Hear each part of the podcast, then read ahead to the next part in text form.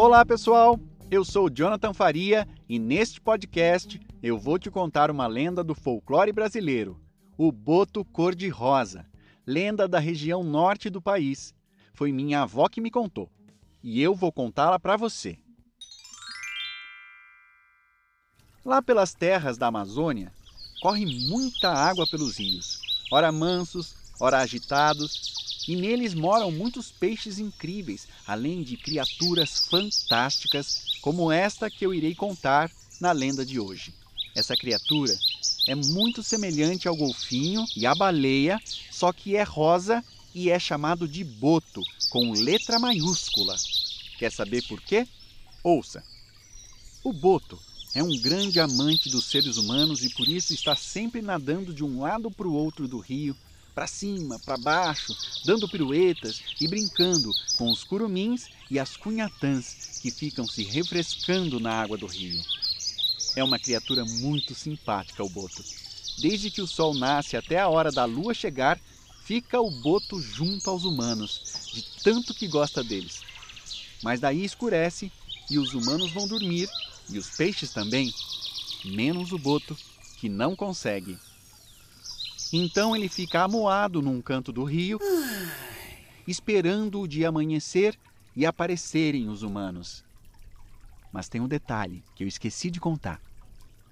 Na verdade, o boto rosa, este boto rosa, prefere a companhia das humanas, das índias bonitas e simpáticas das tribos.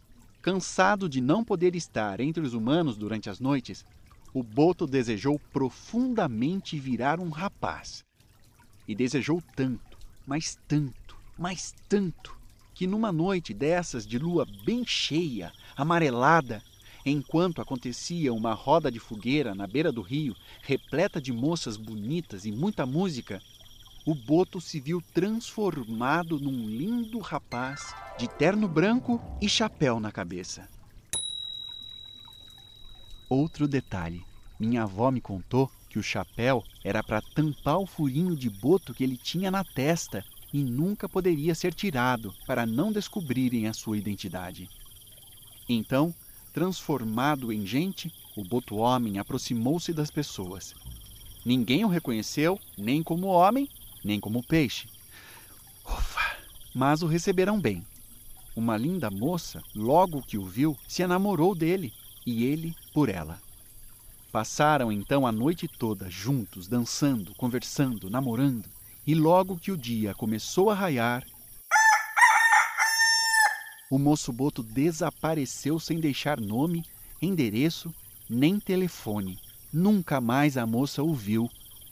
Depois de alguns meses, a moça dava à luz um bebê, filho do homem de chapéu. A minha avó me contou também que depois desse dia, isso aconteceu todas as noites de lua cheia em várias tribos vizinhas, quando rolavam festas com fogueira e moças bonitas, sabe?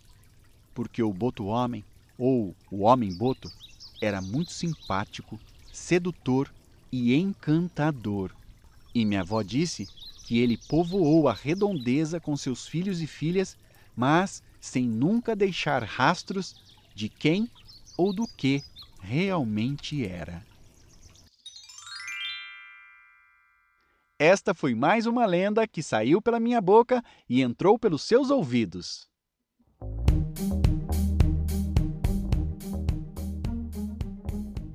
Este foi o John Cast de hoje, totalmente produzido por Jonathan Faria, no caso, eu mesmo. Obrigado por me ouvir. Até o próximo!